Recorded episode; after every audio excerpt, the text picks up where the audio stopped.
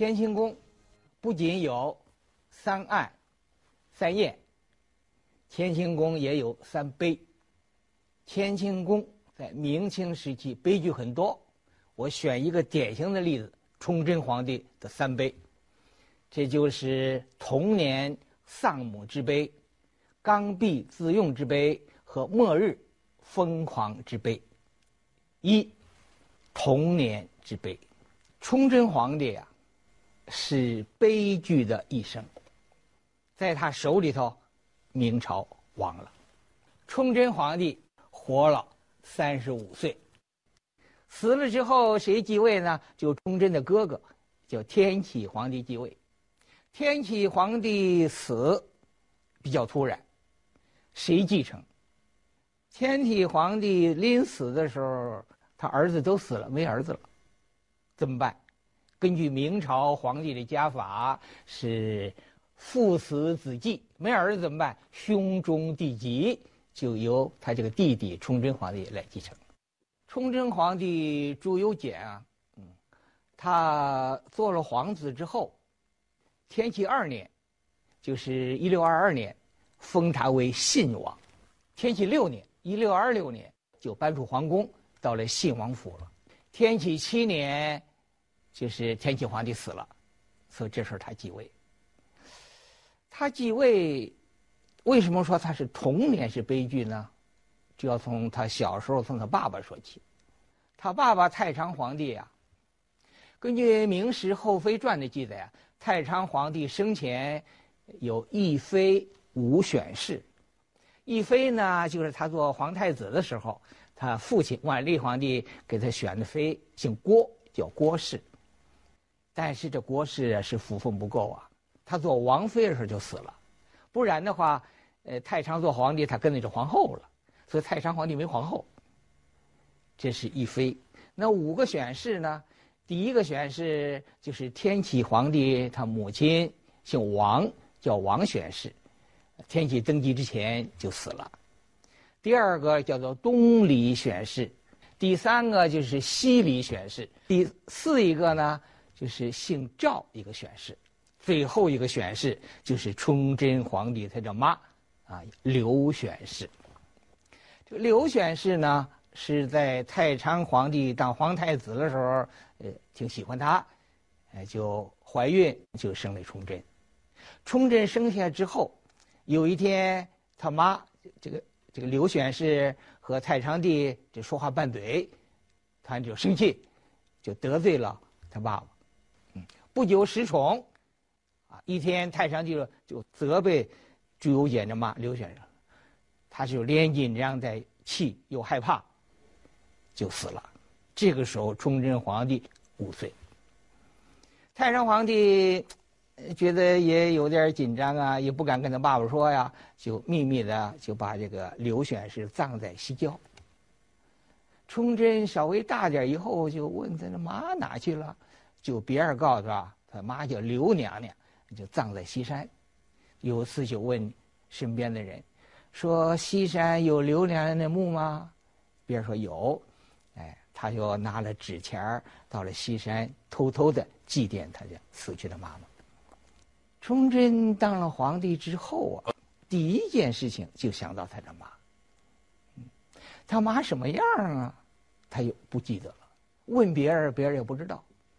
有一天呢，就问一个老的宫女，老的宫女说：“说我知道，说我呀和刘娘呢当初住的时候，两个房子挨着，我常见她。”那崇祯说：“这样吧，找宫廷画师来画他母亲这个遗像。”这个老宫女呢，就这么叙述长得什么样、什么特点，画师就画画一个像。画完之后，崇祯很高兴，正式来礼迎。从哪儿呢？就从大明门，啊，举行仪仗，很隆重，啊，抬着画像，经过承天门，就天安门，端门就到了午门。崇祯皇帝呢是在午门这儿跪着迎接他妈妈的像。崇祯皇帝看了他妈妈这画像之后啊，百感交集呀，是悲痛不已，啊，泪流满面。《明史后妃传》记载说。地语气，六宫皆泣，就是崇祯皇帝见他妈妈呢像跪着呀，哭的呀，泪水像下雨一样。旁边六宫这些宫女，其他人呢也跟着哭哭泣，这样就把他妈妈的呃遗像迎到皇宫里头挂起来，经常祭奠烧香。抬到宫里后啊，我们可以想象。就是崇祯皇帝啊，对他妈呀，怀念太深了。崇祯当了皇帝之后，很果断，第一件大事情就是惩治魏忠贤科科氏集团。这件事情做了之后啊，可以说八个字，叫做大快人心，人心大快。这个时候，崇祯是十八岁。应当说英姿勃发，想有一番作为，特别想中兴明朝，因为这是明朝已经很困难了啊。北面努尔哈赤的军队啊占领了沈阳和辽阳，并把都城迁到沈阳。啊，努尔哈赤死了之后，皇太极就继续壮大他力量。啊，东北辽河以东的大部分土地就就都丢了。所以，崇祯皇帝有一个雄心，要中兴大明。但是啊，啊，事不如愿。接着我就讲第二个问题：二刚愎之悲。崇祯皇帝他幼年丧母，复杂的宫廷斗争、三案的纠葛，他小时候就形成了一个性格，叫做什么呢？孤僻多疑。刚愎多变，我个人认为这是崇祯皇帝不健康人格的一面。这个不健康人格的一面，对他后来的事业、生活、人生影响至重至大。崇祯皇帝很多人同情他，说他是一个啊勤奋之君呐，啊，但是又是一个亡国之君呐。我说崇祯皇帝是生不逢时啊，再加上自己性格的弱点、政策的失误，加速了明朝的灭亡。大家想想看啊，你崇祯皇帝一上台，把魏忠贤集团给他收拾了，赐魏忠贤自尽，做了调整，应该在这条道路上继续一步一步的前进。但是崇祯皇帝呀。他处理魏忠贤呢，只做个案处理，没有作为太监制度的弊病来进行处理，所以他杀了一个太监，又重新任用太监。比如说，崇祯皇帝任用太监高启潜做山海关的监军，让他去守山海关的关门呢。比如说，他派一个太监叫杜勋镇守什么地方呢？宣府、宣府居庸关、大同，这是非常重要的。后来李自成就是从这儿进来的，派杜勋去守。广宁门、经广安门是很重要，派谁呢？派太监曹化淳去守。整个京城的防卫派谁呢？派太监王承恩去守。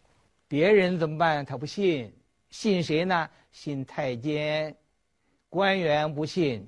所以我说，后期崇祯皇帝刚愎之悲的表表现，就是对太监三个字“信信信”，对贤臣和能臣三个字“杀杀杀”，一杀王洽。王洽是什么人呢？王洽是山东临沂（今山东省德州市临县人）。考了进士，人很优秀，是一条山东汉子，长得魁伟。《明史王洽传》说：“说王洽仪表奇伟，微坐堂上，利民望之若神明。”这王洽仪表奇伟，就是长得很个子很魁伟，微坐堂上，正襟危坐堂上。利民官和百姓，望之若神明，还说王洽清廉、其廉能，为一方之最，这是很优秀的。到了崇祯元年年底，原来的兵部尚书王在晋免职了，谁做兵部尚书啊？在一次会见众官的时候，崇祯皇帝就看上了王洽，以表其伟啊，很欣赏，点王洽你做兵部尚书，王洽就做了兵部尚书，做了兵部尚书还不到一年，十个多月。这个时候，皇太极率领军队打到北京，这就是崇祯二年，就天聪三年的事情，就是袁崇焕守北京这次。崇祯皇帝生气了，你做兵部尚书，皇太极军队怎么打到北京来了？大家想想，他才做了十个月。这时候有一个佞臣是侍郎，叫周彦如，跟崇祯皇帝说：“说什么呢？说。”世宗斩以丁汝奎，将士震悚，强敌消遁。什么意思啊？嘉靖皇帝的时候，蒙古燕达部骑兵打到北京。嘉靖皇帝下令，把兵部尚书丁汝奎斩首。后来，蒙古兵就退了。朱彦如的意思是，这个时候你把兵部尚书杀了。军民，啊，震悚，皇太极自然就退了。你崇祯皇，你得想一想啊，嘉靖的时候有嘉靖的时候情况啊，您现在对的是皇太极的骑兵啊，杀一个兵部尚书问题能解决吗？没那么简单事。崇祯皇帝啊，还是听了，下令将兵部尚书王洽下狱，下狱以后不久，将。兵部尚书王洽大毙处死。什么叫大毙呀？我查了一下，有解释啊。一种是什么呢？火烹就是油蘸；一种是腰斩；一种是车裂；一种是凌迟，千刀万剐。王洽这么兵部尚书上任才十个月左右，就遭到这么一个下场。这是一杀王洽，二杀袁崇焕。过去我讲过了，皇太极军队打到北京，袁崇焕在山海关呐，啊，率领九千骑兵日夜兼程，誓不传餐，马不赛末，赶到北京城下，把皇太极军队打败了。结果崇祯皇帝中了。皇太极的反间计，将袁崇焕逮捕下狱。第二年八月十六，凌迟处死。这是二，三杀陈新甲。陈新甲是四川长寿人，今重庆市长寿区人。这陈新甲很能干，但是他不是进士。不是进士，明朝有规定，不是进士不能做尚书，不是翰林不能做大学士。